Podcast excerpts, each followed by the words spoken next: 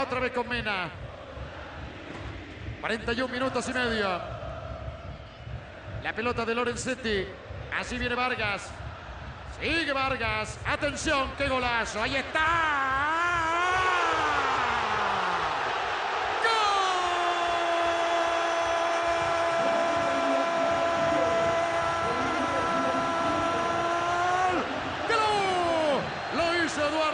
señoras y señores.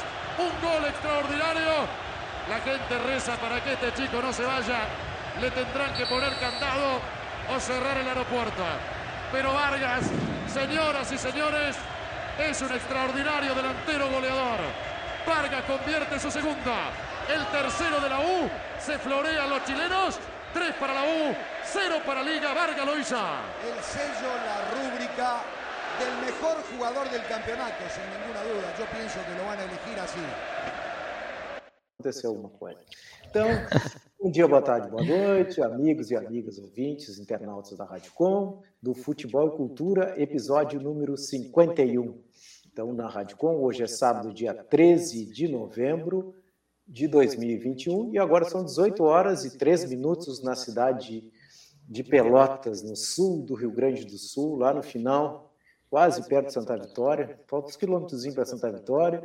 Santa Vitória falta mais um pouquinho para Montevidéu e Montevidéu, onde vai acontecer as finais da Sul-Americana e as finais da Taça Libertadores da América, né? Então a gente está ansioso aí, uma semana boa para o futebol, né? Esperamos. A temperatura é 22 graus, começando mais uma edição do programa, né? É, é, eu na condução, junto com o Vitor Vitor Azocar, com o André Carvalho, com o Alexandre Barbosa, né, o Alexandre que é o nosso enviado especial lá para o norte, então, do Rio Grande do Sul. Então, esse programa é veiculado nas, nas redes sociais só da Radicom, né? É, arroba Radicom Pelotas no Twitter, no Facebook e no YouTube. Então, já vamos dar um, um bom dia, boa tarde, boa noite para para nossa mesa aí tão especial e que está sempre aí, está sempre junto aí nesse programa que é o 51. Vamos começar lá por cima, lá para o Vitor. E aí, Vitor, tudo tranquilo? Tudo pessoal, tudo bem com vocês? Tudo bem. Vamos começar destacando então, já que o Roger falou de Montevidéu e que eu estou coincidentemente com uma canequinha do Nacional, e o destaque também vai para o Uruguai né, mais especificamente para o acesso do Albion para a primeira divisão do Campeonato Uruguaio. E não é um acesso qualquer, né? Porque é um clube que estava sem disputar a primeira divisão desde 1908.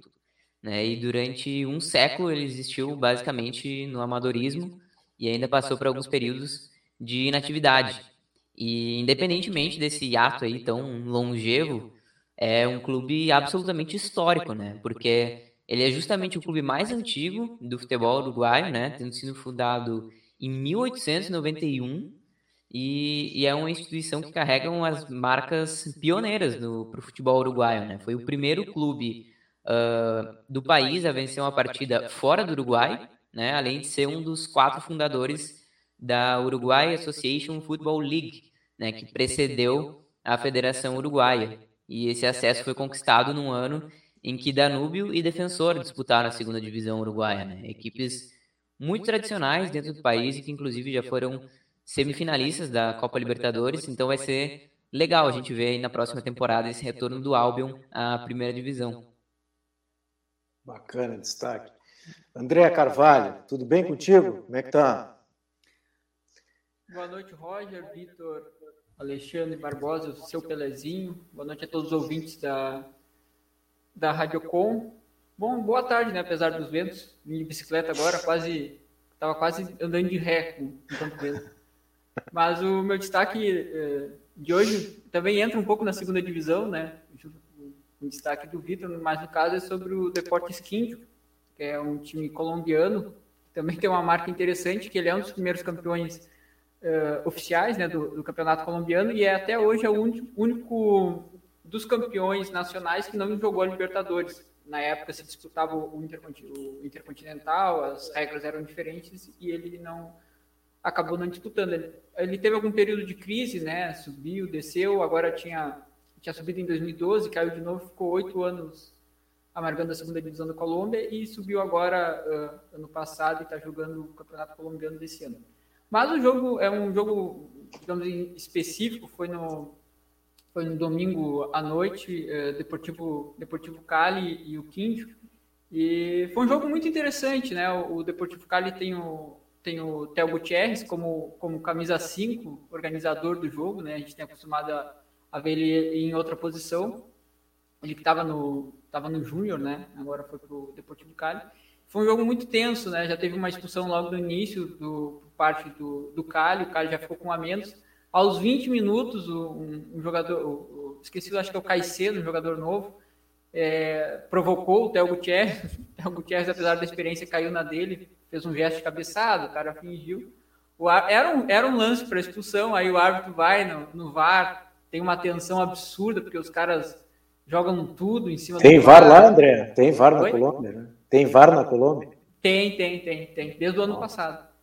E, e aí, o que que tu faz, né? Tu expulsa o, dois jogadores do time da casa com 20 minutos, né? Não, não expulsa. Ele foi lá dar um cartão pro, pro Theo Gutierrez.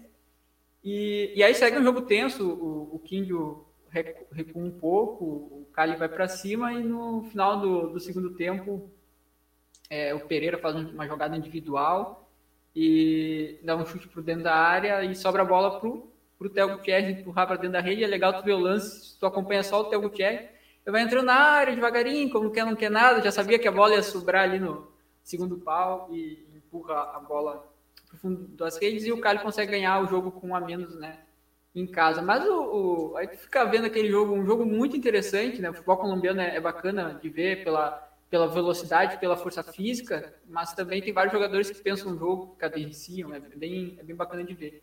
E aí tu fica vendo, né, que é, jogadores com toda aquela, com toda essa questão econômica, estrutura, né, se chegar um Middlesbrough, um Doncaster Rovers, aqui da, da, terceira divisão da Inglaterra, e fizer uma, uma, uma oferta para algum jogador do Cali ou do King, ele, ele vai levar, né, dada o, o abismo financeiro que existe. E mesmo assim, com tudo para dar errado, os nossos campeonatos sul-americanos são, são bacanas de assistir são, são, bem, são bem interessantes, né? A gente fica toda a história do Brasil, a história da América do Sul, a gente fica pensando o que poderia ser, né? E o futebol também acaba passando por essas, por essas questões também. E como é rico, né? Destaque um pouco, um. E como é rico o nosso futebol, né? Como é rico o futebol da América Latina. Só. Aí eu convido os ouvintes aí para é, é, verem mesmo, procurar o futebol da América Latina, que é muito interessante. Vamos lá. Alexandre Barbosa, lá, o cara da Spider Vibe. Vamos lá, galera. É isso aí. a Spider vai, a Spider VIP, que é o seguinte, né? É, coloque mais emoção nos seus jogos esportivos. Que galera bacana. É isso aí. Boa tarde, bom dia e também boa noite, né? Galera, show de bola. Vitor, seu André Carvalho, Roger Pérez, seu Roger Pérez aí, o condutor de um dos maiores programas aí. É, e a audiência Não, monstra. É, eu tô, eu tô, não, não, não, eu tô na, na, que o nosso condutor oficial, nós vamos ter que fazer uma, uma fazer uma, uma, uma delegação. Uma busca? Uma é. Busca nosso amigo Fábio Rosário, é isso aí. Galera, é o seguinte, o meu destaque. E o Felipe Vidinha também, né? Não, mas daqui um dia a gente tá com o nosso time completo de novo. Tenho sem, sem sombra de dúvidas. Galera, então eu tô, né, com dois destaques, né? O primeiro, então, a aposentadoria, então, de Rafael Sopes, né, bicampeão da Libertadores da América pelo Esporte Clube Internacional, se aposentou, então, aí nessa, uh, no decorrer dessa semana, né, e um grande jogador, sem dúvida nenhuma, né, contar uma história assim, ó, bem, bem curtinha, né, do, do Sobes, né, Uh, no primeiro jogo da final, né? Do primeiro jogo da final, São Paulo e Esporte Clube Internacional, o Murici Ramário conhecia muito bem ele, né? Até porque tinha treinado, então, o Sobs uh, uns anos antes, né? E a dica que ele dava era para não deixar o Sobs sozinho, né? Principalmente dominar a bola e ir para cima, né? E aí o, o jogo conta né? O que o Fabão não conseguiu fazer com o Sobs, daí lá no, no contra o São Paulo, lá o Sobs dá aquela entortada bacana, quase que a bola escapa dele, né? Ele traz com a perna esquerda e, tira totalmente do semi, uma bola que né, vai, vai muito no cantinho. E outro destaque é a Fórmula 1, então, no Brasil, né? Com Bottas, né, saindo, então, na polipodite, né? Então, amanhã, então, um grande prêmio do Brasil aí de, de Fórmula 1. Esses são meus dois destaques aí, bem, bem recentes aí para, para o programa Futebol e Cultura, que não é só futebol. Não só, é só futebol. Pegando o destaque da Fórmula 1 do, do Pelezinho, tem um, tem um grande amigo que trabalha no, no site do, do Grande Prêmio, né? O Gabriel Carvalho, lá de Campinas, torcedor da, torcedor da Ponte Preta, e mais à frente a gente pode trazer ele para falar sobre os esportes a motor. Tem muita coisa interessante também, não só a Fórmula 1, é, sobre tudo aí. Já, já, fica, já fica a intimação para ele. um programa já está vendo, já está intimado. Bom, uh, o, meu, o meu destaque eu, eu, eu, até tinha colocado no grupo ali do, do, do, Futebol e Cultura, que é o Rosário Central, que se tornou na última quarta-feira, né, o primeiro clube da Argentina e da América Latina aderir à lei das cotas de trabalho para funcionários travestis e trans. Né? A iniciativa é promovida pela Secretaria de Gênero do clube né? e de diversidade. Então é bem, bem interessante isso aí, né? O, a América Latina realmente ela Embora eu acho que na, na Europa já está bem mais adiantado, né? principalmente Estados Unidos, bem, bem, bem mais na frente, mas eu achei interessante trazer, trazer essa, essa notícia aí, que é uma notícia é, interessante, bacana, e que começa é, a enxotar esse preconceito que a gente tem aqui na América Latina, principalmente, né? tem, tem bastante, e, e, principalmente aqui no Rio Grande do Sul, nessa, nessa parte mais sulista. E outro, outro destaque que eu achei bacana é os 60 anos do Francescoli, né? um grande atacante né, do River Plate. Eu, pai, na minha, eu vi muito os gols do Francesco, sofri muito com o Francesco, olhei fazendo muito gol aí, né? Grande jogador, né? Que faz jogadores assim que fazem falta realmente, né? A gente vai a semana passada, o retrasado, a gente falou do Maradona, falou de todo, tudo aquilo que cercava, né? E esses grandes jogadores, eles, eles fazem muita falta aí no, no cenário mundial e da América Latina. Então, é, esses são meus dois destaques. Não sei se alguém quer adendar alguma coisa aí. Ah, eu, tenho, eu ia comentar, assim, a gente estava com uma maldição, né? Que a gente trazia os caras aqui para entrevista e o time, o time dos caras simplesmente descia ladeira abaixo, né? Impressionante, Fortaleza, Bahia, vários times. Mas a gente trouxe o Emerson, né, da Paraíba, para conversar com a gente sobre, sobre futebol paraibano, conversamos também sobre a, sobre a Copa do Nordeste, e o, Campinense, que não, não se esperava muito que ele fosse avançar nas fases, conseguiu chegar à final, e o primeiro jogo perdeu em casa para a Aparecidense por 1 a 0 e agora no segundo jogo lá em Aparecida de Goiânia estava ganhando o jogo por 1 a 0 fez um excelente primeiro tempo, amassou a equipe do Goiânia, mas tomou um gol no final, né? E, e com isso ficou o título da, da Série D para a Aparecidense, que é o primeiro título, também não deixa de ser bacana, né? O primeiro título uh, do futebol nacional pro interior de Goiás, né? Antes somente o Vila Nova havia sido campeão da Série C, mas o Vila Nova é da capital da capital uh, goiana. Bacana isso, bem legal. Então já vamos então direto para a Série B aí, Pelé, é isso? Vamos que vamos, galera, vamos direto, vamos, menor, vamos direto aí para a Série, série B. B Pô, terminou com meu, com meu merchan nessa Série B, né? Pô, é. Tão empolgado com essa Série B, a Série B ter, termin, terminou, né? Vamos lá, então, 36 rodada.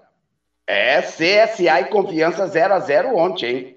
Guarani e Havaí, um sonoro 4 a 0 para o Guarani. Depois a gente vai falar um pouquinho mais sobre o Guarani, até porque na próxima rodada, na 37 rodada, tem Guarani e Goiás. Ah, então, um jogo importantíssimo lá na tabela. Depois a gente vai passar a tabela aí, tá? Uh, Curitiba e Grêmio Esportivo Brasil, né? Amanhã, às 18h15. Esporte Clube Vitória e Cruzeiro também. Amanhã, jogo importante, né? Principalmente por Vitória, né? Com pretensões aí de, de sair do, do Z4. Botafogo e Operário, Botafogo, então, líder aí da, da, da, série, da série B. Londrina e Ponte Preta, Tá? Isso na segunda-feira. Botafogo e Operário também segunda-feira, feriadão, né? 16 horas. Londrina e Ponte Preta também na segunda-feira, 16 horas. Brusque CRB na segunda, também às 16 horas. E às 18 tem Náutico e Sampaio Correia, Vila Nova e Vasco da Gama. Vasco da Gama, então, já, né? Provável, provavelmente, né? Fica né, mais um ano aí na Série B e se junta aos outros quatro que vão cair da Série A. E às 20 horas, né? Tem Remo e Goiás, né? O Goiás precisa muito ganhar esse jogo, porque eu vou largar a classificação para vocês aqui, ó. Botafogo com 63 pontos, Curitiba com 61, Guarani tem 59, o Havaí 58 e o Goiás tem 58. E a próxima rodada tem Guarani e Goiás. Né? Então aí o Goiás tentando tomar essa vaguinha ou querendo entrar aí no, no, G4. O CRB vem forte também, né? O CRB vem forte porque o CRB tem 57 pontos, o CSA tem 56. Depois eu tenho uma pergunta para vocês, né? Acredito que esses setes aqui, né? No caso, os que estão fora da, da zona de classificação, Goiás, CRB, CSA e Náutico ainda tem chance, hein? Até porque uh, entre C, CSA e Havaí são dois pontos que separam. Aí vem Náutico com 49, que acredito que não tem mais nada a fazer no campeonato, Vasco da Gama também. Sampaio Correia com 46, Cruzeiro com 46, Operário com 45. Ponte Preta vem com 43 e o Remo com 41, Brusque com 38. Aí Londrina com 38 Esporte Clube Vitória ganhando do Cruzeiro. Sai fora aí, tem 37 e o Confiança tem 36. Essa dessa parte para cima para cima do, do do Grêmio Esportivo Brasil de Pelotas ali, eu acho que a luta também para sair é, é grande e, né, infelizmente aí o nosso Grêmio Esportivo Brasil aí, infelizmente vai jogar a Série C do ano de 2000 de 2022. Mas a, a briga a briga é forte. Eu acho que duas perguntas para a gente debater aqui são: uh, será que esses que estão na, no rebaixamento conseguem sair? E será que quem está fora da, da, da linha do G4 lá consegue entrar? E aí, pessoal, aí coloquem aí suas opiniões. O Brasil eu tenho certeza que não sai. É, o Brasil não consegue sair mais nem da, da lanterna, né? Matematicamente já não tem chance de sair nem da lanterna. Não sai, não sai mas, mas, o curioso é que ele pode acabar influenciando ali no na, indiretamente em quem vai, uh, quem vai subir para a primeira divisão, né? Porque os próximos jogos são isso, né? é, são contra o Curitiba, o Botafogo e na última rodada contra o CSA, né? Todos ali uh, envolvidos na, pelo acesso, então o Brasil pode CSA acabar. CSA é aqui, né? CSA é aqui. E, o CSA é lá. Lá também? É, no Rei Pelé.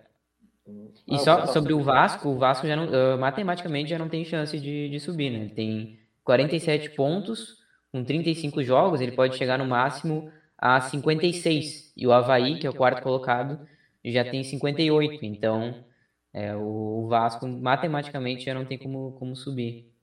O Vasco até já demitiu o Fernando Diniz, né? O Diniz e o Alexandre Pássaro também, o diretor de futebol. É, foi todo mundo, né? É, aquelas duas derrotas ali, aquelas duas goleadas para o Botafogo e contra o Vitória acabaram pesando, né? É, Pô, uma pena o Vasco, foi né? o mesmo esquema dele, né? O Vasco estava com 70% da posse de bola, já estava 3 a 0 para o Vitória, né? Eu, eu, eu vi um jogo aqui, Brasil e há um tempo atrás, Brasil, não sei se foi Ituano, um time que ele estava treinando, assim, foi uma coisa absurda a posse de bola, assim.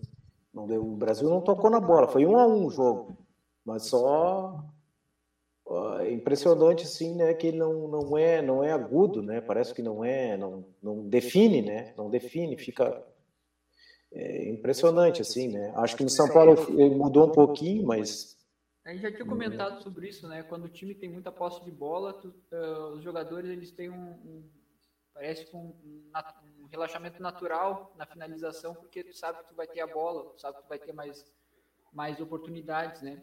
Por isso que não é não é não é não é comum, muito não é incomum justamente o contrário, é muito comum times com 70% da posse de bola perderem jogos para times que dão dois chutes a gol, né? Porque o time sabe que vai ter duas chances, o jogador, se for bom, estiver focado, vai lá e, e, e converte, né?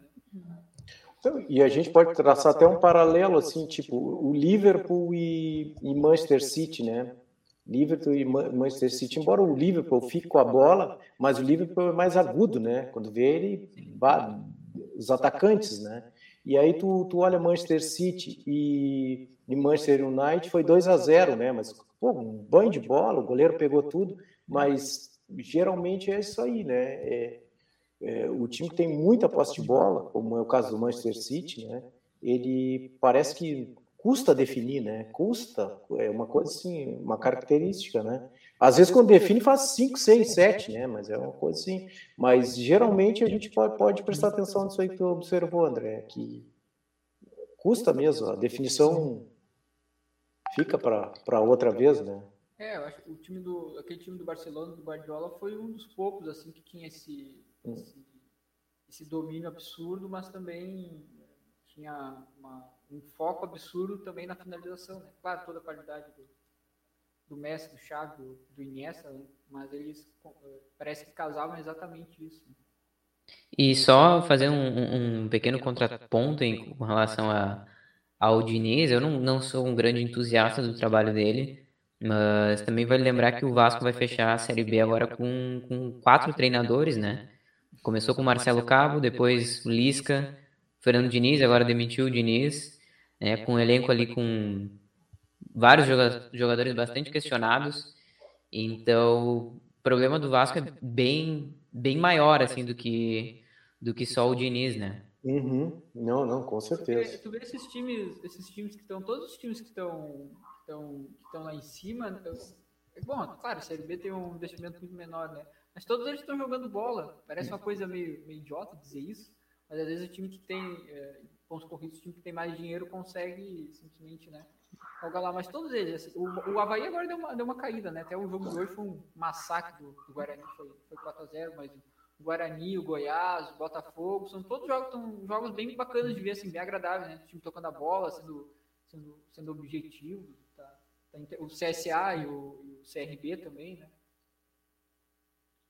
E é mais, mais um ano que a gente estava acostumado ali quando os grandes, né, caíam, a gente via eles como candidatos muito automáticos assim ao, ao acesso, mais pela grandeza do que por outra coisa. E a gente está indo agora para o segundo ano consecutivo, né, se não me engano, em que esse acesso não acontece. Né? A gente teve o Cruzeiro na temporada passada, agora o Cruzeiro e o Vasco, né, bateram na Série B e ficaram. O Cruzeiro vai para a terceira temporada na, na Série B e o Vasco para a segunda, né? Então não dá para se apegar só nessa questão da, da grandeza do, dos clubes, né? Tinha um dado, tinha um dado meio absurdo, né? Que o, o Cruzeiro, desses, desses três anos na, na Série B, ele ficou só uma ou duas vezes entre os dez, uhum. entre os dez primeiros. Eu acho que agora foi a primeira vez, algo assim. Né? Absurdo, né? Eu não sei. E lembra... Hum. lembrando, tam... lembrando também, né, dentro desses comentários do Vitor e também do seu André do seu próprio seu Roger aí também, né? Uh, vai fortalecendo esses times, né? Que se a gente for pegar dos 10 primeiros para cima, são times que vêm batendo na porta da Série B aí para subir para a Série A há tempo. CSA, o CSA já subiu, né? Mas o CRB aí vem batendo na porta aí há bastante tempo. Eu achei que o Náutico, devido a, a, a, a boa largada né, que ele deu na Série na Série B, achei que esse ano também ia subir, até a gente comentou em, em, outros, em outros programas aqui que. Agora, né, deu. É, agora, é, deu, agora deu. Agora deu um sprintzinho final, né? Deu um, um sprint final, mas, uh, mas, mesmo, mas mesmo assim, né? Uh, vão, esses times vão descendo, né? Provavelmente vai cair um supostamente grande agora, né? E é, falando em supostamente grande, está começando nesse exato momento América Mineiro e Grêmio, né? Então, é. nesse, nesse exato momento está tá começando América Mineiro e Grêmio, que vai ser um jogo duríssimo para o Grêmio. O América Mineiro vem, vem assim com um time bem ajustado e o jogador vai jogar com aquele negócio, ah, é, o senhor nos abandonou, então tá bom. Hoje nós vamos jogar um pouquinho mais, né? isso entra, isso entra, isso ah, entra isso em é campo também, né? Isso entra em campo também, né? E provavelmente, olha, vão ter que formar umas equipes muito fortes, seu Vitor, para uh, ah, Vasco. Vamos ver se o Grêmio caia, Grêmio, Cruzeiro, para poder subir o ano que vem, porque os times que estão né, batendo na porta há algum tempo, eles vão querer subir também, sem dúvida nenhuma. E só tem rodada do Campeonato Brasileiro, o Campeonato Argentino volta é, quinta-feira, né? Isso, Estava é, vendo aqui. Ele paralisa, o argentino paralisa durante a, a data FIFA, né? O nosso. O Uruguai não, não paralisou também. Não, né? Só o nosso. O nosso continua. É, na, verdade, né? é, na verdade, acho que só o argentino, né? Porque o colombiano, o chileno também estão ocorrendo. É, é, porque tem Inter e, e Atlético Paranaense. É. É, até, né? o... Bragantino e né? Fortaleza. Mas o Pelezinho falou do Náutico, né? O Náutico ele é o ponto de corte atualmente na, na, ali na Série B, porque de, é, do CSA para para ele são sete pontos, né? No caso do oitavo para o nono, né? depois do oitavo até o até o até o segundo, basicamente pode ter totalmente trocar todas as posições ali. E outra outra que a gente comentar, a gente entrevistou aqui o, Fernando Valverde, né? Torcedor do Bahia, é, jornalista lá de Salvador, do jornal o Tempo, e ele comentou uh, sobre a questão do Bahia e de outros times estarem figurando mais agora na, na Série A, com protagonismo em algumas competições, né, como a Copa do Brasil. Isso se deve também, em, em parte, pela, pela decadência de alguns times, né, principalmente do Rio de Janeiro. No momento que tu tem Vasco, Botafogo é, caindo, né, o Fluminense também lutou para agora esse ano está bem, né, mas outros anos também estava lutando para não cair. Tu vai ter times que, que vão ocupar esse lugar, né? E esses e essas equipes são é o Bahia, são as equipes que estão mais bem, Fortaleza, né? O Ceará, empate, estão melhor, não tem tanto dinheiro, mas estão melhores, estão mais bem estruturadas, né? Até a discrepância do que ele, do que esses times do que estão que estão que era que é, né? Recebem para o time do Nordeste ainda é abissal, né? É. Não, mas eu, eu acho que eles estão num processo de organização muito grande, né? Muito grande, assim, com a torcida.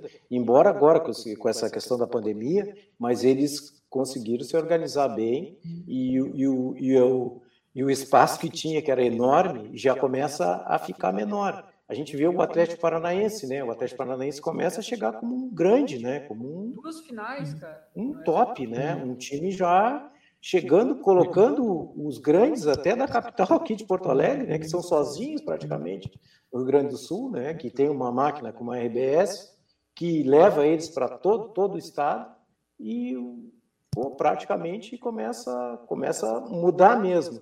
Eu, eu tinha essa impressão já há um tempo assim, né, que começa a mudar o, o espectro, né, do futebol brasileiro, né.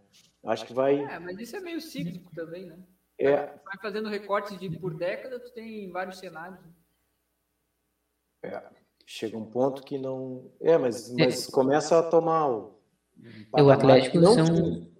Não o Atlético Paranaense são duas finais de Copa do Brasil e duas da, da Sul-Americana nos últimos anos, né? E, e sobre esses clubes que a gente mencionou, o Bahia, o, o Fortaleza, acho que o Ceará também entra nessa discussão. Eu só sinto, assim, acho que sim, percebo que eles se organizaram administrativamente, têm ali uma, uma posição mais consolidada, mas ainda vejo eles patinando em alguns aspectos uh, na gestão do futebol mesmo, que não é né, não é uh, uma particularidade deles, né? É comum, a, acho que aos demais clubes do futebol brasileiro também. Mas o, o Bahia, na própria temporada passada, chegou um momento que ele parecia. Uh, ele largou muito bem, na temporada passada, acabou ali penando, quase foi rebaixado. Esse ano também acho que começou com um pouco mais de expectativa. O, o Fortaleza também acabou sofrendo ali depois da, da, da saída do Rogério Ceni, né? Mas eu acho que o, o Bahia acaba ilustrando mais isso, porque também tem muita troca de técnico, tem algumas contratações que me, me soam equivocadas. Então eu sinto que ainda falta esse passo assim com relação ao futebol. É, o, o Ceará, né, eles, eles, comentaram, eles aumentaram o salário do Vina, assim, astronomicamente, né? Para um jogador. Foi, o Vina parece que. Manter, e o futebol dele caiu muito, né? muito. Tá muito abaixo. Muito mesmo, né? O Vina foi o cara que ele decaiu no, processo que ele estava tendo. Mas o Vitor e André e Alexandre ouvintes, eu acho que é um processo, é um processo mesmo, realmente, uhum. né? Essa coisa de tu ficar grande, né? Tu vai amadurecendo, tu vai chegando lá. Eu acho que eu acho que, que eles estão num caminho bom, assim. Talvez não sei se no caminho. Política, né? É. Não sei se no caminho certo, né? Vai ter alguém para querer tirar uma casquinha, né? Que começa, é complicado gerir tudo isso. Né? É verdade. Não, e eu, eu tava escutando, até, até esse treinador, esse último treinador do, do Bahia, que foi colocado rápido demais, eu achei rápido da demais, boa, né? O da Boa, É, da Boa, é. Foi rápido demais, né? Ele tá até no, no, no outro time já, já tá na Argentina. No Banfield. Tá no, no Banfield, e o Banfield tá se recuperando, né? Uhum. Então, é, é, é, é, não tem o tempo, né, André? Né? Parece que não dão tempo pro treinador, né? Pro treinador assimilar o outro futebol, assimilar como é que é aqui, né? assimilar que se tu perder uma, duas, os caras querem te matar, querem tocar fogo no teu carro, essa coisa assim, né? Botar fogo na tua é. casa. Mas é e é, e é por isso que, que eu exalto muito o trabalho do, do Abel, do Abel Ferreira, técnico do Palmeiras. Esses dias eu estava assistindo algum, algum programa da televisão e alguém mencionou que o Abel estava completando um ano de Palmeiras. É. E segunda final de Libertadores, um técnico que não um técnico português que não tinha trabalhado no Brasil ainda, uh, que chegou no ano de pandemia com um calendário todo bagunçado, com obviamente pouco tempo de trabalho e que em alguns momentos ele se via como alvo de críticas muito ferrenhas, né? Então sempre me soou muito exagerado uh, o, o tom das críticas ao Abel. Obviamente ele pode ser uh, criticado, né? O cargo dele é, tá, obviamente ele em algum momento vai ser criticado mas acho que a gente precisa levar em conta todo esse contexto da chegada dele, de onde ele veio, o tempo que ele tem para treinar e os feitos que ele alcançou em meio a todo esse cenário, né? É verdade. Eu também acho. Eu acho ele um bom treinador, claro uhum. que tem. Não é, não é o tipo de treinador que eu gosto, assim. Uhum. Mas é um, um bom treinador e ele consegue. Pô, não é fácil segurar a opinião pública em São Paulo, né, gente? Não é. Se a gente acha Porto Alegre grande, São Paulo é umas três vezes, 40 milhões de pessoas, é um pouquinho de pressão a mais. É um pouquinho de pressão.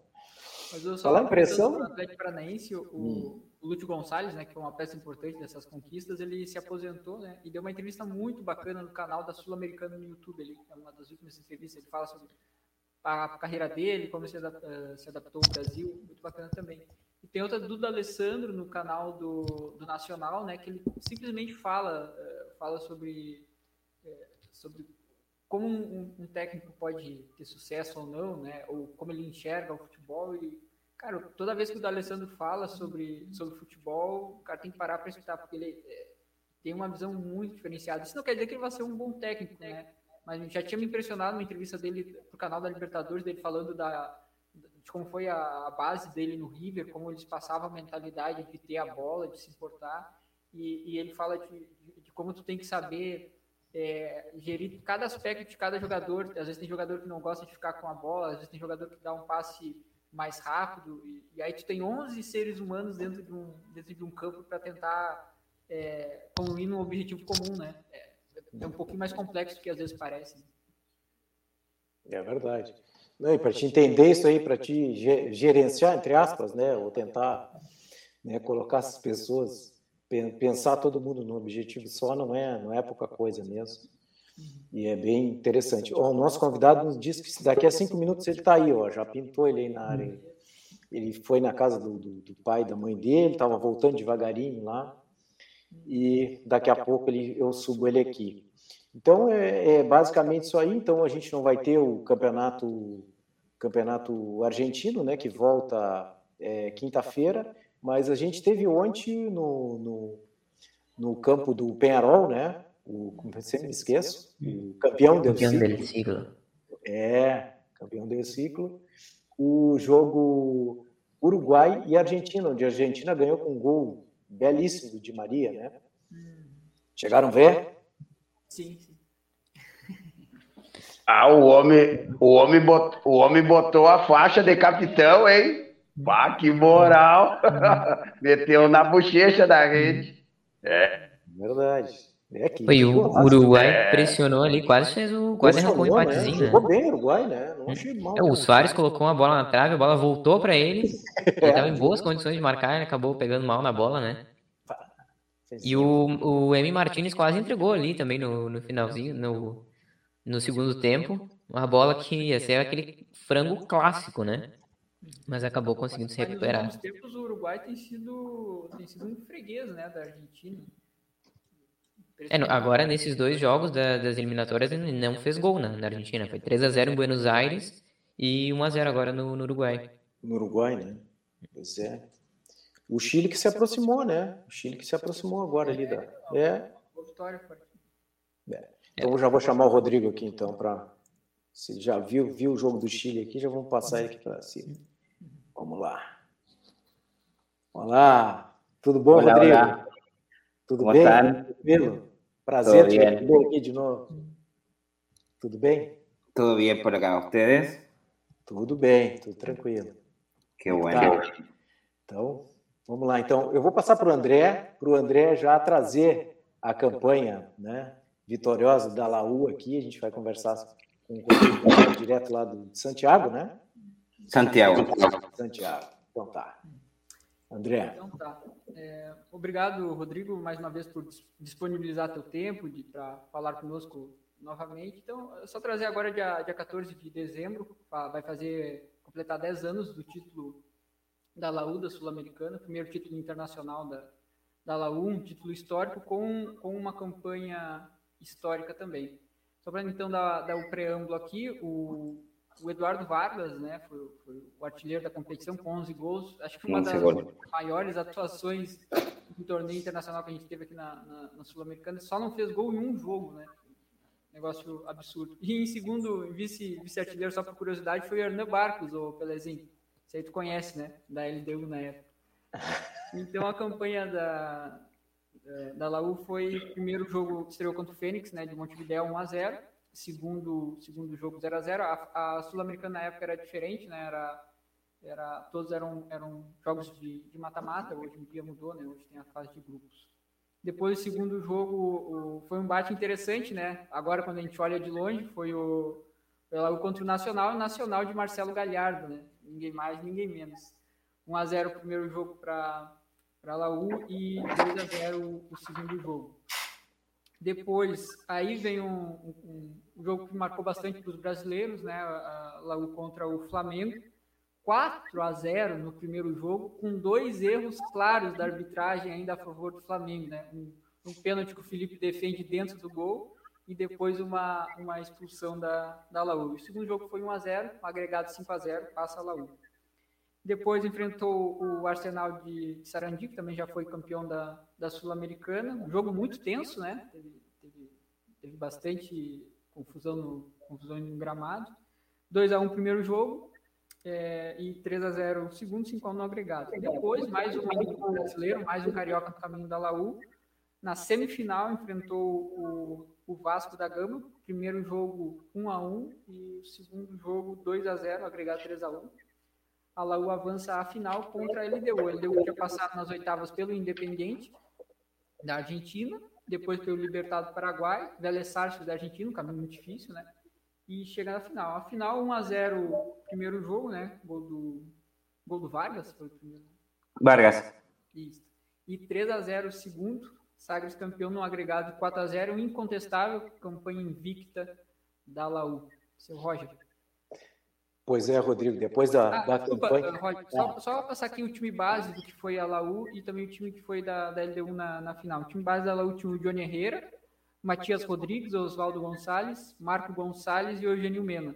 José Rojas, Charles Arantes, deixou saudades no, no Pelezinho, Marcelo Dias, Eduardo Vargas e o Canales também ficava entrando o Vivarola e o e o Castro. E também o Lorenzetti, que marcou um golaço, o quarto gol contra o, contra o Flamengo, chutaço de fora da área. Técnico Jorge Sampaoli. E a LDU que chegou na final tinha o Alexander, Alexander Domingues, No gol, Reasco, Norberto Araújo, Guaguai Caldeirão, Acosta, Ambrose, Hidalgo, Bolanhos, Gonçalves e Barcos. E o técnico, Edgar Bausa. Isso aí, Roger. Então tá. Essa... Grande time, né? Grandes times, né? O Rodrigo, eu vou te perguntar uma coisa assim. É, a gente tem uma impressão na, na hora que a gente viu o jogo, né? Na hora que a gente viu a campanha e dez anos depois, o que que tu tá, o que que tu vê agora que tu não viu antes? Sí, yo creo que, que la, la, el triunfo, la, la Copa Sudamericana, como que se ha ido eh, Eh, como valorizando más en el tiempo, ¿no? Eh, eh, sobre todo porque hoy, tanto la Sudamericana como la Libertadores, es muy difícil competir para los equipos chilenos. hay mucha diferencia con los equipos brasileños, sobre todo, y, y con, lo, bueno, con el equipo argentino también, ¿no? Entonces, que se repita una campaña así, mirado desde el fútbol chileno, eh, eh, es casi imposible hoy día, ¿no? Los equipos chilenos hoy día no, no, no compiten mucho en, a nivel internacional eh, como equipo nacionales, ¿no? Más allá de la selección, porque la selección es casi una realidad aparte, con, con que hoy día vuelve a estar peleando por clasificar y, lleva tres ganados seguidos y, y está ahí hoy día en el cuarto lugar, con una generación que, la generación dorada que se le dice acá en Chile, eh, con un muy buen equipo, ¿no? que si bien están ya mayores y, a veces tienen más lesiones, eh, como no sé si vieron en el documental de los Chicago Bulls, que es como el The Last Dance, el último baile, eh, acá a la generación dorada se le dice que en este campeonato, en esta clasificatoria, es, el último baile de la generación dorada, ¿no? The Last Dance de, de, la generación dorada.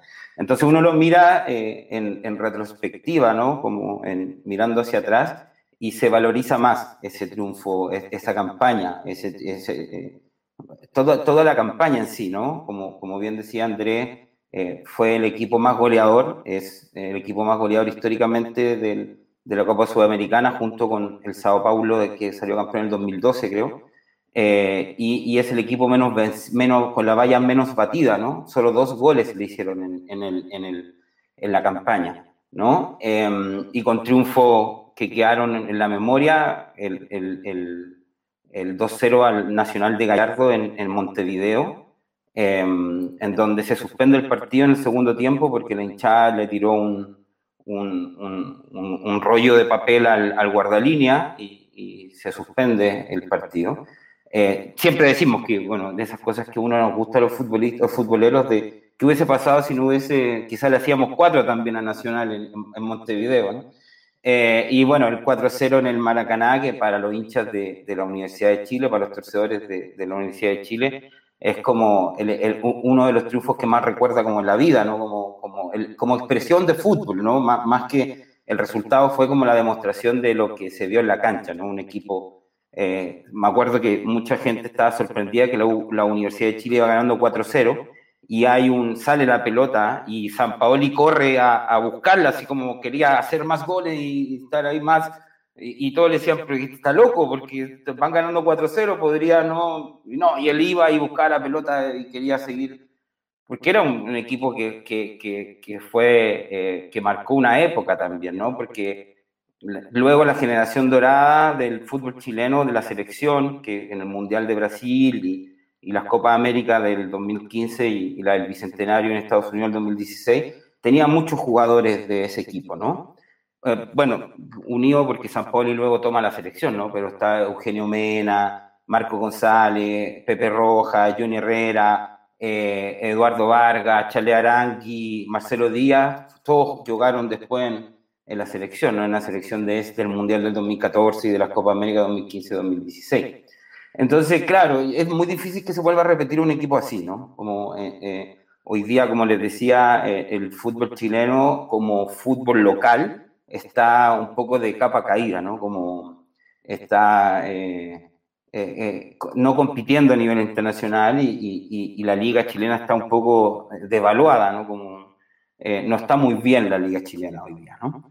Pero entonces eso, claro, es muy lindo recordar y le agradezco la invitación, sobre todo uno que es torcedor de la Universidad de Chile, recordar ese, esa campaña como que me emociona, ¿no? Sobre todo hoy día que la Universidad de Chile estamos peleando el descenso, entonces eh, estamos, está un, un, equipo que está, llevamos tres años muy mal, 2019, 2020 y este año hemos estado los tres años peleando el descenso, entonces eh, un equipo grande como la, como la Universidad de Chile, el segundo equipo más grande en cuanto a, a seguidores, ¿no? a torcedores, eh, lleva tres años muy malos y no solo dentro de la cancha, sino que también a nivel institucional, ¿no? con el tema de la sociedad anónima. Hubo un cambio de dueño hace unos seis meses, no se sabe quiénes son los dueños, eh, no, no, han salido a dar la cara, no, no habla nadie, tiene entrenador interino, entonces han echado tres entrenadores este año, entonces, viene muy mal institucionalmente, entonces, en el sufrimiento que estamos teniendo todos en este momento, eh, recordar esa campaña es, muy, es muy gratificante, ¿no? Es muy gratificante, sobre todo porque es un equipo que, que, que de cierta forma como que marcó una, una, escuela en Sudamérica, ¿no? Era un equipo que, que que si bien ya Chile venía jugando eh, de cierta forma como desde Bielsa, ¿no? Cuando Bielsa llega a Chile y transforma un poco el fútbol chileno, que era un fútbol que siempre habían buenos jugadores y de buen pie, pero, pero siempre le faltaba un poco de agresividad o, de, creerse un poco de que se podía ganar en cualquier parte, ¿no? Siempre Chile daba por perdido los partidos fuera de Chile, se era más bien defensivo, con bien buen trato de balón, pero ahí, y, pero Bielsa cambió un poco esa, esa imagen, eh, le da la, la, oportunidad a muchos jóvenes eh, y, y, San Paoli lo lleva como casi un poco más, lo perfecciona más, ¿no? Como lo, lo, lleva a otro nivel, lo que se le critica, entre comillas, Bielsa, que no gana, bueno, San Paoli ganó, ¿no? Con, con, con la Universidad de Chile y, luego con la selección. Eh, entonces, un equipo que marcó un, un momento, una escuela en Sudamérica, Luego ese equipo llega a la semifinal de la Libertadores el otro año, ¿no? Llega a la semifinal de la Libertadores y pierde con Boca Junior eh, en la semifinal. Eh, pero ya había vendido a Eduardo Vargas, eh, había vendido a, a, Canales, había vendido un par de jugadores que, que claro, de cierta forma mermaron el, el, el, rendimiento de la Libertadores. O sea, siempre también otra, otra fútbol ficción que hubiese pasado si hubiesen aguantado el mismo plantel al año siguiente, ¿no? Quizá hubiese tenido más posibilidades de, de, de, pelear y la Copa Libertadores, sobre todo que la U nunca ha pasado de semifinales, la U nunca ha llegado a una final de Libertadores, ¿no? Y, y algo que la contra, que es Colo Colo, no, no, no, nos molesta mucho porque ellos fueron campeones de Copa Libertadores y habían llegado un par de veces a finales, entonces siempre dicen que somos equipo más chico porque nunca hemos llegado a una final de Copa Libertadores. Eh, así que, pero nada, muy lindo, muy lindo recuerdo. Eh, yo recuerdo haber seguido toda la, la, campaña acá en Chile, fui a todos los partidos de, de, local de la Universidad de Chile, estuve en esa final el 14 de diciembre del 2011, eh, pero claro, era un equipo que, que casi no, no, no, hacía no ponernos nerviosos, sabíamos como que, que iba a ganar esa final. Y hay un gol 1-0 en, en, Liga, en Quito, y luego en Santiago a los tres minutos hacen el, el 1-0 Eduardo Vargas, entonces ya casi no, no, no alcanzamos a ponernos nerviosos en, en la final. Entonces, eh, es, un, un, muy buen equipo. Eh, el partido, la llave más difícil fue con Vasco, ¿no? Con Vasco da Gama fue la llave más difícil. El, el 1 a 1 en, Brasil fue, fue muy, muy duro. Vasco gana, parte ganando y la U, este, fue, yo creo que fue el partido más bajo que hizo la U en, esa, en esa eh, campaña. Eh, obvio, porque Vasco jugó un muy buen partido en Brasil maniató muy bien a la Universidad de Chile en, en, los circuitos que tenía San Paoli y bueno, lo empatamos con un gol de Osvaldo González de cabeza en una jugada y preparada, que también era, eh, eh, era eh, divertido porque en, en, la cancha de Vasco la, las bancas están atrás del arco, que es muy raro, ¿no? Están atrás de, del, no, no en el costado de la cancha, sino que están atrás del arco, entonces San Paoli parecía como un central más, quería meterse a cabecear, estaba desesperado ahí con su... Él es muy histriónico y es muy... Bueno, dirigió a Santo y a, y a, Mineiro, entonces lo conocen bien ustedes. Así que para nosotros San Paoli es uno de los más grandes entrenadores que ha pasado en la historia de la Universidad de Chile. Entonces, eh, nada, solo una, una parte de la historia de la U, yo creo que la más grande, porque ese año además salió tricampeón del fútbol chileno, ¿no? Entonces gana tres campeonatos locales, sale campeón de la Sudamericana y llega a la final de, a la semifinal de la Libertadores. Entonces fueron años en donde nosotros como hincha de la U eh, disfrutamos ¿no? y nos acostumbramos a ganar. Y, de ahí, desde esa, lamentablemente, desde esa fecha en adelante, del 2012 hasta ahora, la U ha salido campeón dos veces nomás del campeonato nacional y los últimos tres años hemos peleado el descenso. Entonces, se mira con, con nostalgia eh, esa, esa, esa, época, ¿no? Eh, así que, pero bien, muy, muy lindo recuerdo de la campaña, ¿no? Também, tá certo, Rodrigo. O Vitor, tu? Bom, primeiramente, bom, boa noite, Rodrigo. Um prazer falar contigo. Uh, a gente vendo ali essa campanha da Laú, a gente viu que ela deixou vários clubes com muita tradição no continente pelo caminho, né? Como o Nacional, o Flamengo, Vasco e a própria LDU. Todos esses clubes já haviam sido campeões da Copa Libertadores, né? Por exemplo. Qual foi o confronto que mais te marcou e em qual momento uh, tu percebeu que dava para a Laú ganhar esse título? Sí, fue, fue de menos a más, ¿no? Como, de hecho, la Universidad de Chile no clasifica directo a la Sudamericana en ese, en ese año. Tuvo que jugar un partido de definición con, un, con otro equipo chileno. Eh, y, y, con ese equipo chileno estuvo a punto de quedar eliminado en, la pre-sudamericana, de cierta forma, si se puede llamar, ¿no? Como en, en la clasificación interna, cómo clasificaban los equipos chilenos a la sudamericana, la U tuvo que jugar con un equipo que se llama Deportes Concepción, que hoy día está en tercera división, eh, y empata 2 a 2 en Concepción, y la, y la vuelta, creo, no, no recuerdo bien, creo que gana 1-0, pero con un gol casi el último minuto, eh, y, o si no hubiese pasado Concepción. Entonces fue un equipo que fue de menos a más, si tú ves los, los primeros resultados, Fénix también fue muy duro, ¿no? 1-0 y 0-0. Eh, Nacional, yo creo que ahí ya hay una cierta... Eh, em, o, hay una cierta como claridad de que el equipo iba a pelearla o iba a llegar, podía llegar arriba, ¿no? Pero el 4-0 en, Maracaná definitivamente eh, hace que explote toda la expectativa y diga, bueno, efectivamente, si le ganas 4-0 a Flamengo en el Maracaná, estás para poder pelearle a cualquier equipo. Y era un Flamengo que tenía a Ronaldinho, que tenía a, otro, otro jugador, Wagner López, que así que sea. Wagner López, Thiago Neves también. Sí, entonces era un, eh, y lo dirigía Manderley Luxemburgo. Entonces era un equipo, un equipo de, de Flamengo que, que, que, a lo mejor no, no, se le dio los resultados, pero era un equipo eh, fuerte, ¿no? Era un equipo fuerte a nivel sudamericano, como siempre eh, Flamengo, ¿no? Eh, entonces yo creo que ahí definitivamente se dio la, la, la, la como que sintió la gente, no solo la, de la U, sino como eh, en Chile se sintió como, oye, este equipo efectivamente está para pelearla y, y, puede llegar a quebrar la mala racha de, de, la U que nunca había ganado un torneo internacional.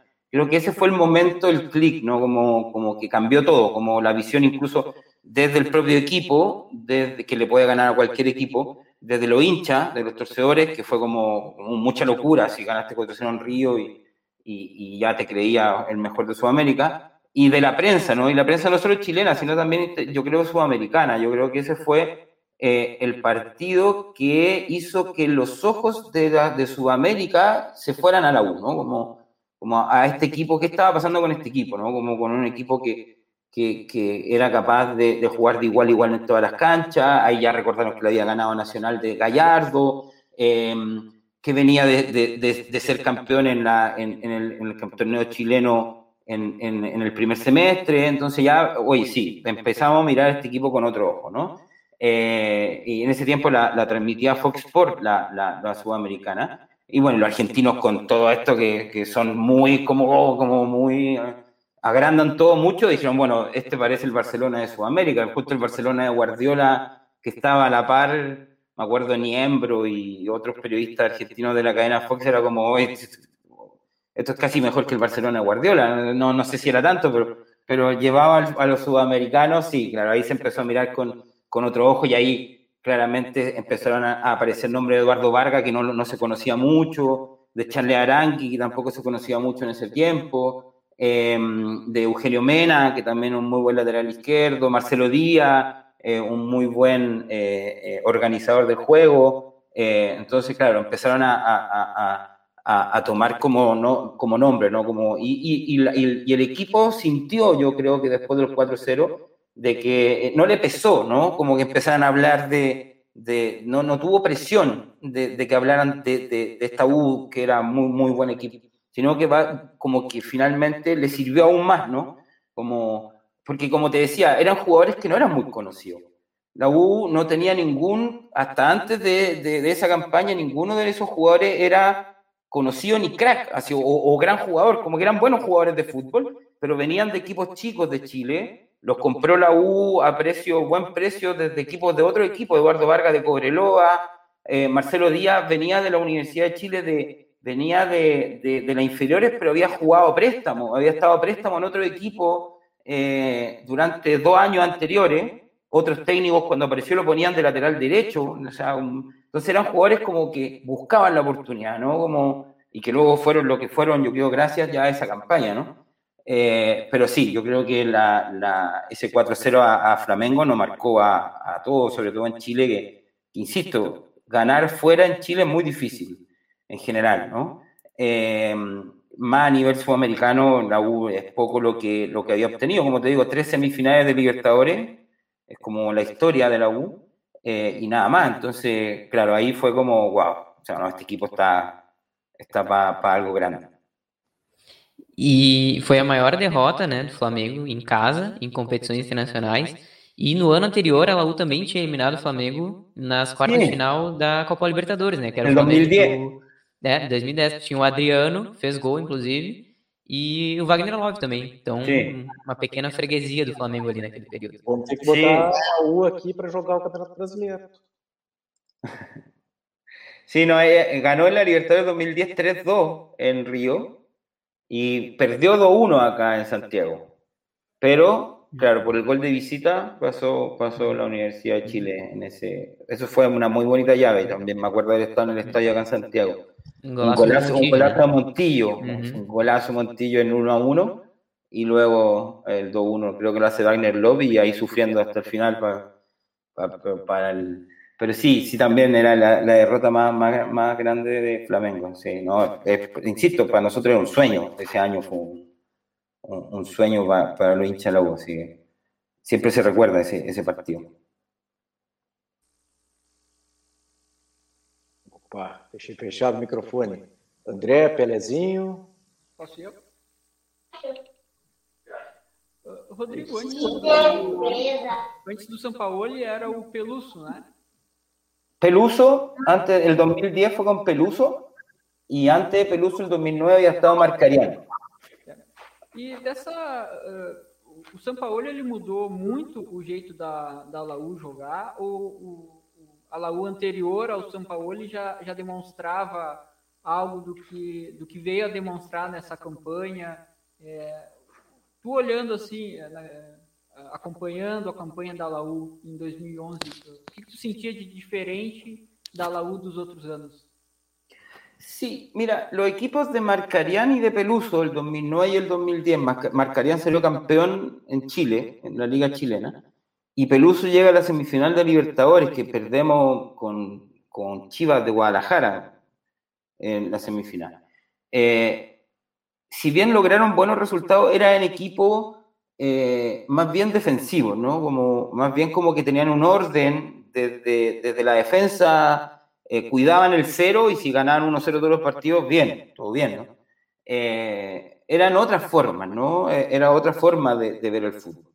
Llega San Paoli, San Paoli era, había dirigido en Chile a un equipo que se llama O'Higgins, y, pero no era muy conocido, ¿no? A, a nivel de, como para hacerse cargo de un equipo grande. Y, resulta muy, muy anecdótico que cuando contratan a San Paoli, habían, eh, el día anterior, habían entrevistado a, Simeone para ser técnico de, de, la U.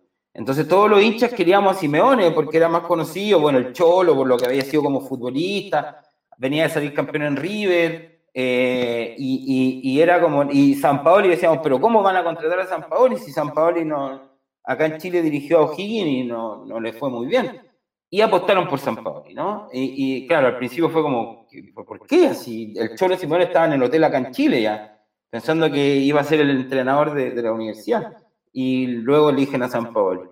Eh, y claro, eh, San Paoli es, un obsesivo, de, es como un poco partido en ese tiempo sobre todo, mucho más que ahora, eh, que ahora tiene como su camino más propio, obvio, pero era, era seguidor de Bielsa, ¿no? Como muy seguidor de, Bielsa. Eh, y, era como del, su frase era como del ataque desmedido, el amor al escudo, el amateurismo, si no hacen tres goles vamos a hacer cuatro, y, ¿me entiendes? Entonces creó una, una, forma muy distinta de juego con los técnicos anteriores, ¿no? Eh, que le hizo mucho em, sentido como al hincha, ¿no? Como que se ganó rápido al hincha porque no partió muy bien. Los primeros partidos, hubo, un par de partidos que perdió con equipos chicos acá en Chile y estaba un poco cuestionado el 2011, el primer semestre, hasta que hay un clásico con Colo Colo, que siempre nos cuesta mucho ganar, el clásico más desigual del mundo. Eh, y va ganando Colo Colo 1-0 y la U hace el 1-1 al minuto 88 y el 2-1 al minuto 92. Y gana la U 2-1 y después de ese partido San Paoli, la U casi no perdió más. Eh, eh, y ahí fue como ya el, el, el amor y el, y el, idilio entre la hinchada y San Paoli después de ganar ese clásico.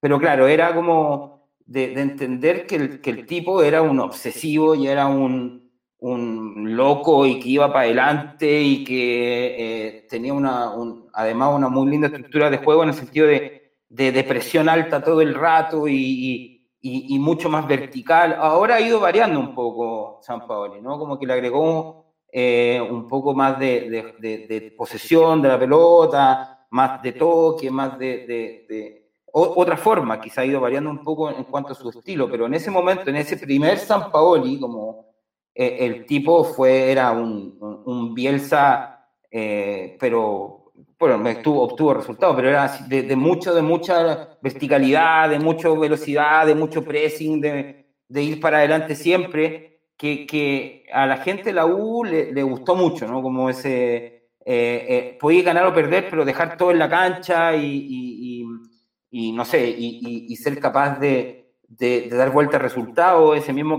torneo antes de la Sudamericana, la Universidad de Chile le gana a la Universidad Católica en Chile en un campeonato. Y la final fue y vuelta. En la final de ida, la Católica nos gana 2-0. Eh, y la final de vuelta, la U tenía que ganar por tres goles de diferencia. Y gana 4-1. Lo da vuelta y gana 4-1. Entonces, y era siempre y todo arriba. Entonces, claro, es como que la, la, la gente de la U se identificó mucho con esa forma de jugar.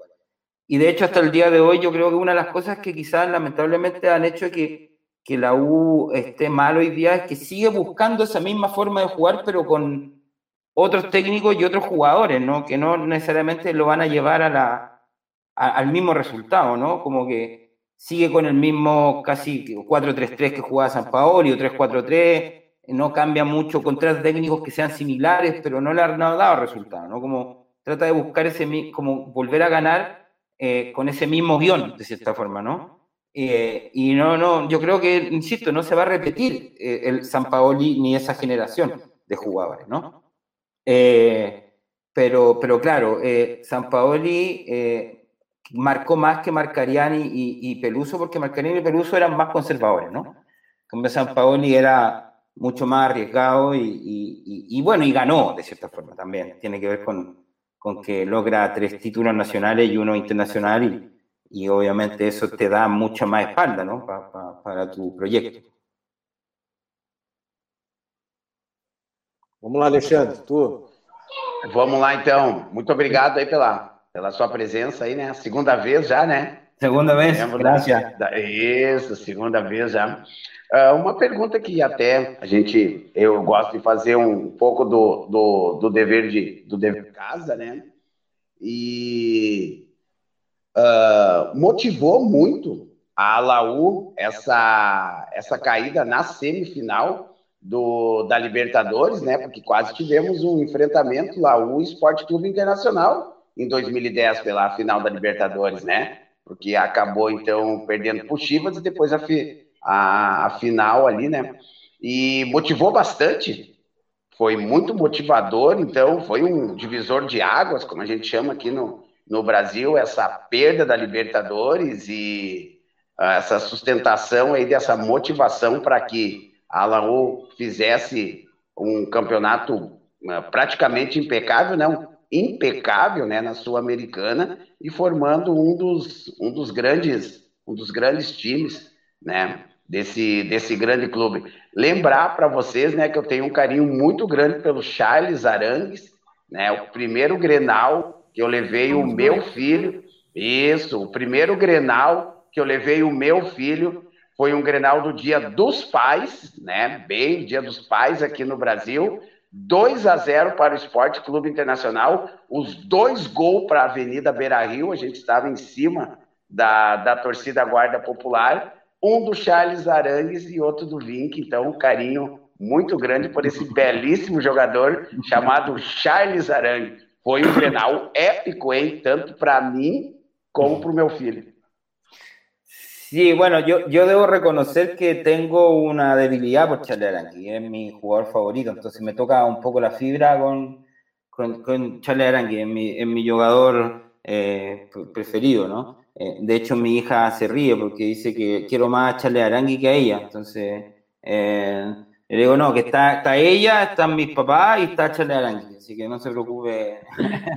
no, pero es que es, es, extraordinario, además, porque es, es, un tipo, yo creo que de esos que, además de ser gran, gran, gran jugador, para mí, de los mejores que hay en la generación dorada, siempre, obviamente, todos los flashes y los aplausos se los lleva Vidal, Sánchez, Bravo, que han jugado en equipos mucho más grandes, ¿no? Eh, pero Charles Arangui eh, acá en Chile es considerado quizás no el mejor en comparación con Vidal y Sánchez, por ejemplo, pero sí el más importante de la generación dorada, ¿no? Eh, es más importante o, la selección sufre más cuando no está jugando Charles Arangui que cuando no está Vidal o Alexis Sánchez. Eh, porque Charles Arangui hace ese trabajo silencioso, ¿no? Como, y el tipo es así, ¿no? Es silencioso, o sea, el otro día un periodista decía, preguntaba en un, en un debate, decía, ¿alguno de ustedes sabe qué auto tiene Charlie Arangui? O sea, no, no es un típico jugador que llega a Vidal en un Ferrari, llega Mauricio Isla en un Maserati, no sé, llega todos en un autazo y Charlie Arangui lo van a dejar en taxi a la concentración de la selección, ¿no? Como, es un tipo muy piola, eh, eh, muy, muy tranquilo, muy bueno para el grupo, ¿no? Como que uno sabe cuando está Charlie Arangui eh, eh, va a estar bien el equipo, ¿no? Una, me acuerdo, siempre me acuerdo de, de, una vez que contaron una historia de, eh, de los Galácticos del Real Madrid. Entonces le preguntaban a Vicente del Bosque eh, cómo lo hacía, ¿no? Como para, para poder manejar a, a, a, todos los grandes jugadores que habían en ese equipo, Beckham, Ronaldo, Zidane, Roberto Carlos, Raúl, etcétera, etcétera, ¿no? Y él decía, mira, yo llegaba el lunes o martes, dependiendo cuando entrenábamos el primer día, y me fijaba en un jugador, que era Zidane. Si Zidane estaba sonriendo, yo sabía que el domingo ganábamos. Si Zidane estaba de mal genio, o yo, yo sabía que la semana se me venía eh, complicada, ¿no? Acá en Chile pasa un poco lo mismo. Puede estar Vidal, puede estar Sánchez, pero si Charles Arangui está bien, uno sabe que eh, hay más posibilidades de que Chile gane o juegue bien ese partido. Eh, lo digo, insisto, desde la fibra que para mí es mi jugador favorito, quizás no soy tan objetivo, pero, pero, pero eh, es un gran tipo, yo también jugo a la U, para mí es, un referente, insisto en todo, ¿no? Un tipo muy piola, muy, muy tranquilo, muy, muy, aquí en Chile lo quieren mucho, ¿no? Cuando fue en Chile hace dos años el estallido social, cuando hubo la, la, la, las protestas a, acá en, en, Chile, había muchas pancartas con la cara de Charles Arangui como presidente. Así como Charles Arangui, presidente de la República. Por favor, queremos a Charles Arangui como presidente de la República. es, como, es como lo que queremos, ¿no? Como un tipo bueno, digno, tranquilo. Y, y... Entonces, sí, para mí Charles Arangui es, insisto, quizás no es el mejor, ¿no? Eh, en comparación con otros monstruos que hay de la generación dorada, pero sí es el más importante en el equipo. Y lo reconocen incluso los periodos técnicos. Por ejemplo, San Paoli, cuando gana la Copa América el 2015 con la selección, la primera vez que Chile sale campeón de la Copa América, él dice que eh, efectivamente esa Copa América fue la Copa América de San Paoli, de, de Arangui, ¿no? Lo que jugó eh, ese tipo en esa Copa América fue impresionante. Lo mismo también en, el, en, el, en, la, en la Copa América del Bicentenario del 2016. Y ojo que el 2011, si bien los flash se lo llevó mucho Eduardo Vargas, porque hizo muchos goles, explotó y era una locura verlo jugar, el premio al mejor jugador de esa Copa se lo entregaron a Chele Arangui. Chele Arangui salió elegido el mejor jugador de la Copa, de la Copa Sudamericana. Y, y pasó muy, muy casi desapercibido, ¿no? Eh, porque todo el mundo más se fijó en otros jugadores de la U, ¿no? Eh, un poco ha sido la carrera de Chela Arangui así, siempre como desde atrás, ¿no? Yo acá en Chile mucho no nos explicamos por qué nunca ha jugado en otro equipo, como no sé, uno puede decir, te voy a poner ejemplo, quizá el Arsenal de Inglaterra, ¿no? Que a lo mejor no está bien, pero es un equipo grande. Eh, o, no sé, el Atlético Madrid y, él se queda en Leverkusen y está bien ahí y llegó a ser capitán del Bayern Leverkusen. Eh, y, no, no, es que no aspire más, pero él donde está feliz le gusta quedarse, ¿no? Como no, no, no, es una persona que vaya a buscar el dinero o la fama así personal. Él donde está contento, en, en Inter estaba muy contento, muy feliz, mucho rato que no se quiso ir, tenía mucha oferta.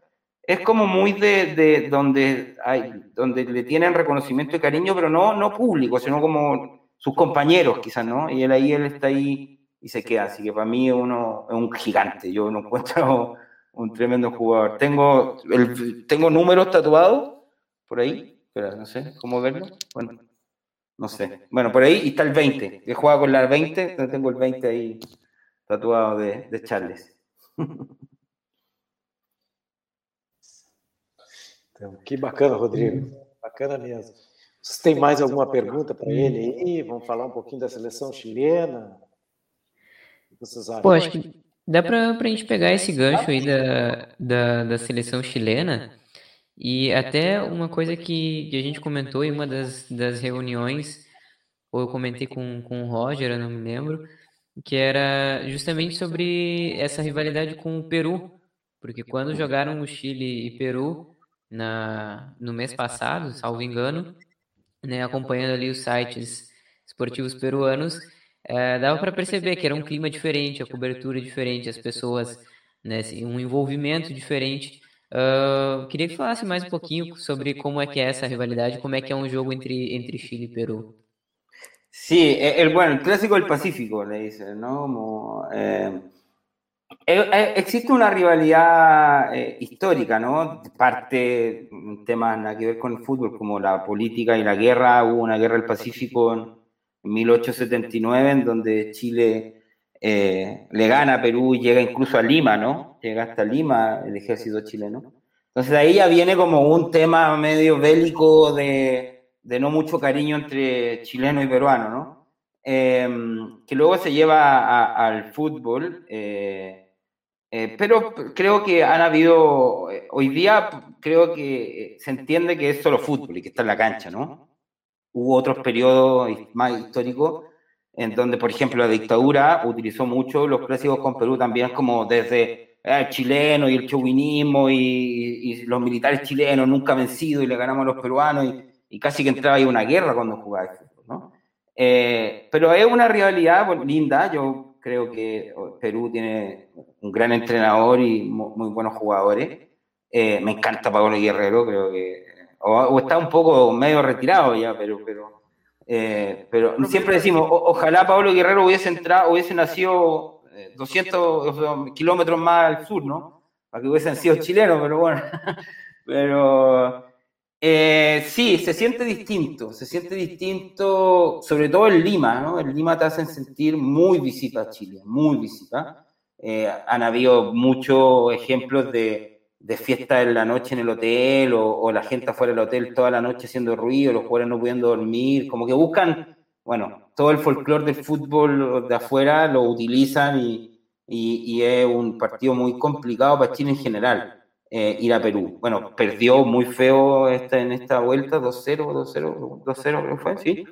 Eh, y después ese partido nos daban por muerto, ¿no? Como Chile venía, le había tocado cuatro fechas muy rudas, ¿no? había, le tocado, había tocado con Brasil en Santiago, que perdió 1-0, le había tocado con Ecuador en Quito, que empató a 1, le había tocado con Colombia en, Colombia, que perdió 2-1, creo, sí, y después le tocó Perú en Lima, tuvo tres visitas muy duras, ¿no? Quito, altura, con un Ecuador que está volando, eh, Colombia en, en, Barranquilla y Perú en Lima, y eso de cuatro partidos, sumándole el de Brasil de local, sacó un punto, ¿no? Entonces, después de eso era como que nos daban por muertos.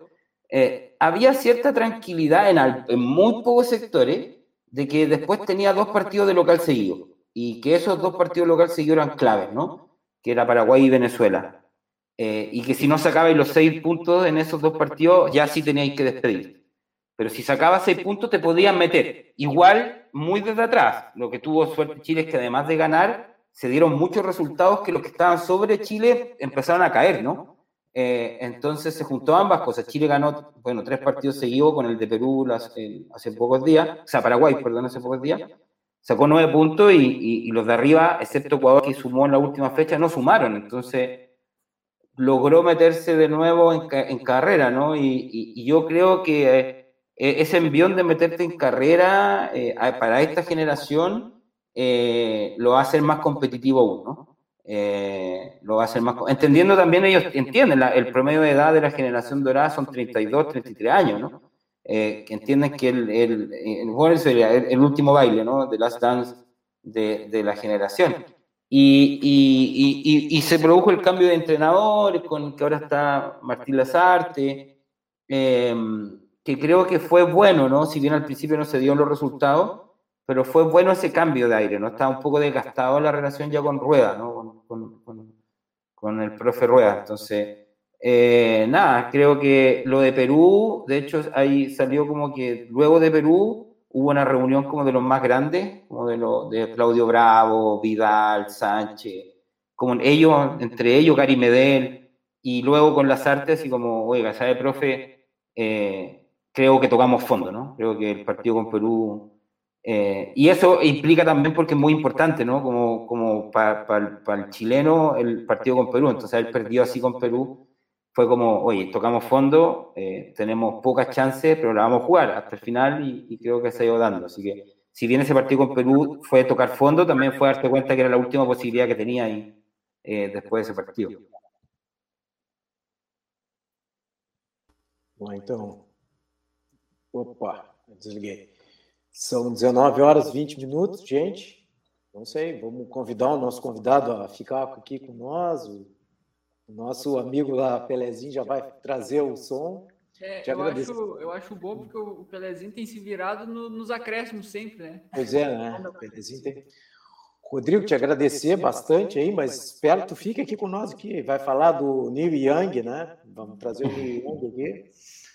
Ele não vai vir ao vivo, mas vai trazer os discos, né? O Neil Young.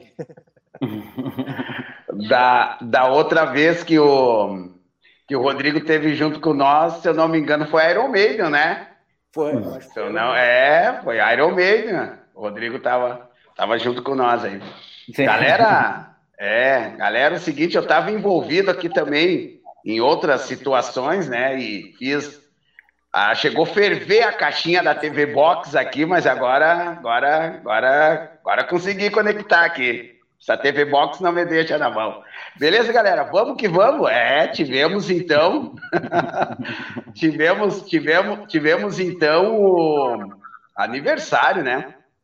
Aniversário do, sem dúvida nenhuma, né, pessoal? Ah, ah, é, é interessante, é interessante a gente falar né? E interessante também a gente ah, que, que essa resenha cultural nossa aqui, a gente faz a nossa reunião, tudo, e a gente tenta trazer, né? Principalmente alguma coisa que eu tenho na minha discografia, e também a gente tenta, tenta, tenta trazer os melhores, né? Entendeu? A gente tenta trazer os melhores, lógico que ficam vários para trás, né? A galera do rock aqui na cidade de Cruz Alta às vezes diz ah, poderia trazer esse, poderia trazer aquele, né? Mas, enfim, né, galera? Então a gente vai falar então dele, né? Neil Young, que começou nessa banda. Olha aqui o que eu tenho em mãos aqui. É, esse aqui é o Deja Vu, né? E é onde, onde praticamente aí tudo começou, né? Com os homens de bigode aí. E esse é um é uma das relíquias que fica guardado na caixinha, né? As sete chaves, capa de couro, americana. Esse disco aí completou 50 anos outro dia desses, né? Então, bacana demais. E Neil Young, ele faz, ele faz parte, né? Faz parte de com, can, com as canções que ele que ele colocou no cenário musical, faz, faz parte principalmente dos, dos mais antigos, né? Uh, esse disco aqui, Deja Vu, é uma pérola, né? Quem, quem conhece sabe do que eu estou falando. E para você que está aí na nossa rádio, vamos lá. É Neil Young na veia. E aqui tem mais um, né? Do, do Crosby, Steel, né? E aí Young também. Mais, mais um deles que é um baita de um disco. Esse disco é, é um disco de, de se colocar, né? Na, no domingo de manhã e curti assim, bacana. Vamos lá então para os New Young. Peguei, peguei alguns, né, na minha, da minha humilde coleção lá, né? Peguei esse aqui que eu gosto demais. Oi? Peguei, peguei esse aqui que eu gosto demais, né? Até porque nesse aqui tem a People on the Street. E aí, gostou do meu inglês, Gabriel? É, esse aqui, ó. Esse disco aqui é bacana demais. E esse e esse aqui é o que mais toca na domingueira de manhã, tá? Aqui em casa. É, esse é o, é o que mais toca no domingo de manhã. E o pessoal gosta muito desse disco, né? O, o próprio Cauã da produção lá, bah, pai, bota esse New Young lá. Vamos curtir esse New Young na domingueira de manhã, até porque uh, nesse disco aqui tem a Pace of Me, né? E é um som assim, ó, maravilhoso, galera. Curte lá, bota no Spotify, bota em qualquer uh, no YouTube e curte esse som aqui, porque esse disco aqui é demais. Meus parabéns ao My My. Ei, ei. Ah, puxei aqui agora, hein? Beleza, galera? Show de bola. Resenha cultural aí hoje bombando com Neil Young, hein? Vocês gostam de Neil Young? Sim. Gosto muito, principalmente daquela música Cortez the Killer. Excelente. Ótimo. Neil Young é ótimo, né? E tem, tem, tem um ao vivo dele na, na, na, MTV, que ele, eu acho que é 78, que é um ao vivo maravilhoso, né? Eu, eu escutei muito, assim, e até às vezes, até o cara meio perde, assim, o bom do resenha cultural é que a gente traz umas coisas que a gente escuta, né? Mas não escuta, aí volta a escutar de novo. Esses dias o André perguntou qual é a música que tu gosta? Eu digo, pô, gosto de tantas dos Beatles, né? Falou dos Beatles, eu, pô, gosto de tantas que eu nem sei qual é que eu gosto, né? qual é que eu gosto? Não sei. Não sei, Rodrigo, teu, teu disco preferido do Neil Young, tu curte Neil Young, né? Eu acho que tu curte. Neil Young, sim. Neil Young, preferido. De, de, de, los que mostró, había algunos, no lo conocía. Deja Vu, no, no, no conocía. Pero, pero Neil Young, sí, sí, clásico. Clássico, né? Gosto muito. Maravilhoso. Ô, Ricardo, Ricardo, uh, curte, um de, curte, curte esse déjà vu hoje que você não vai se arrepender. Não vai se arrepender mesmo. Galera, deixa eu, deixa, eu, deixa eu fazer mais um salve aqui. Eu acabei não pegando o disco aqui, mas eu tenho. Uh, no meio da semana, o disco do Led Zeppelin, intitulado por todos nós como o Led 4, que na verdade não é esse nome, ele não tem nome, né? Mas então ficou conhecido como Led 4 ou disco do velhinho, completou 50 anos. Eu quero que vocês me perdoem, tá? Porque eu não eu não trouxe ele aqui agora, eu tenho ele, né? Mas depois eu vou postar nas minhas redes sociais lá ele rodando na vitrola. Parabéns ao também conhecido como LED 4 ou o disco do velhinho, assim como queiram, né? Baita também. Rodrigo, uma pinceladinha rapidinha aí da questão política aí no, no e bem rapidinho, vamos ver se a gente consegue, né? Porque é, eu sei que surgiu um candidato aí de, de direita aí, né? A coisa está complicada pudesse dar só ali, nós temos cuatro minutos, consegue? Sí, eh, está, está muy complicado porque eh, apareció un candidato que es de ultraderecha, fascista, eh, José Antonio Cast se llama, eh, con el discurso como del orden, del orden y la libertad, como eh, comunismo, no, no más comunismo en Chile, y, y, está, tomando, está tomando mucha fuerza, está tomando mucha fuerza, ¿no? va a pasar a segunda vuelta con, con, el candidato Boric, que es el candidato de la izquierda, eh, van a pasar a segunda vuelta. Y, claro, efectivamente ha crecido mucho el último tiempo. Es un tipo muy hábil igual, ¿no? Eh, es un tipo que se maneja muy bien en los debates, en los medios. Eh, es un tipo muy peligroso, ¿no? Muy amigo de Bolsonaro. Muy, muy amigo de Bolsonaro. y claro, estamos un poco asustados, ¿no? Estamos un poco asustados de lo que pueda venir. creemos que no le va a alcanzar, que tiene un techo todavía acá en Chile, eh, que no va a alcanzar, que hay una parte de la derecha que no va a votar por él, una derecha que es un poco más liberal, ¿no? Más, no tan conservadora. Este tipo es totalmente conservadora. Si las mujeres son de segunda clase, ciudadanos de segunda clase, vamos a eliminar el Ministerio de la Mujer. Eh, y no, o sea, vamos a crear una policía como con ayuda internacional para eh, encarcelar a las personas de izquierda. no, está una locura, es un mucho susto, mucho susto. Eh, entonces creemos que la derecha, por ejemplo, ayer salió una declaración que él decía que Pinochet eh, había sido un buen presidente y, y que eh, no, no, no, no, como, no, no, no, lo justificaba en las torturas y en las desapariciones, que eran cosas que había que hacer. No, terrible, terrible, terrible. Em, pero bueno, creemos que es difícil entender cómo pasamos de del proceso de, rebelión un poco del 2019, luego con la votación de, la, nueva constitución con un 80%, a tener un candidato ahora de ultraderecha fascista. Entendemos que, claro, que los procesos sociales, cuando hay estos tipos de, de movimientos fuertes, tienden a haber polarización, ¿no? Y, y, así como hay mucha gente que obviamente apoya el movimiento social, hay mucha gente que también le gusta el orden, ¿no? Y cree que, que todo lo demás es caos y que eh, la protesta es caos y, la izquierda quiere el caos y el desorden. Y se va alineando otra vez atrás de un discurso de orden y, y, libertad, ¿no? Libertad entendía netamente como una libertad económica, ¿no? Como, eh, eh, entonces, claro, está complicado eh, yo sigo creyendo que no va a ganar, hay gente que cree que podría eventualmente ganar incluso una segunda vuelta. Yo creo que no le alcanza, pero, pero en cualquier escenario que esta persona hoy día tenga un, alto porcentaje de, votación, aunque pierda, va a quedar en un muy buen pie para los próximos años, ¿no? Eh, y, va, y va a quedar con un discurso de ultraderecha muy instalado en, el país. Entonces, eso nunca creo que es bueno, ¿no? Nunca creo que es bueno para una sociedad.